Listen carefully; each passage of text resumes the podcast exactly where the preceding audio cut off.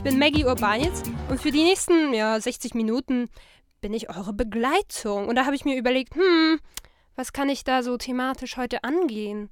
Wenn ich schon so selten da bin, vielleicht einer Gruppe von Musikern beweisen, dass ich recht habe und sie nicht. Ha? Wäre das mal was? Da ich heute Geburtstag habe, fange ich schon mal an, wie man typischerweise den Geburtstag in Suljan im Vergleich zu Deutschland feiert.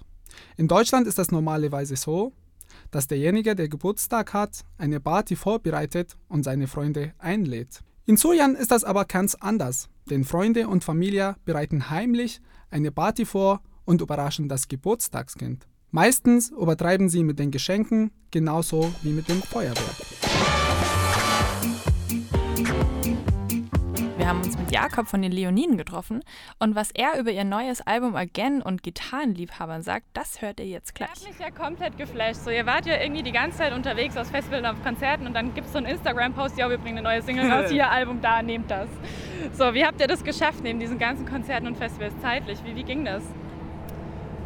Ja, ist eine sehr gute Frage. Es war echt, äh, echt eine Challenge, aber wir sind irgendwie auch eine Band, die auf so Challenges steht. Wir haben ja letztes Jahr zum Beispiel auch äh, versucht, vier Festivals in zwei Tagen zu spielen und dann kommt man nach Hause und jammert so ein bisschen, oh, es war voll anstrengend, aber irgendwie macht es auch Spaß, so on the edge quasi.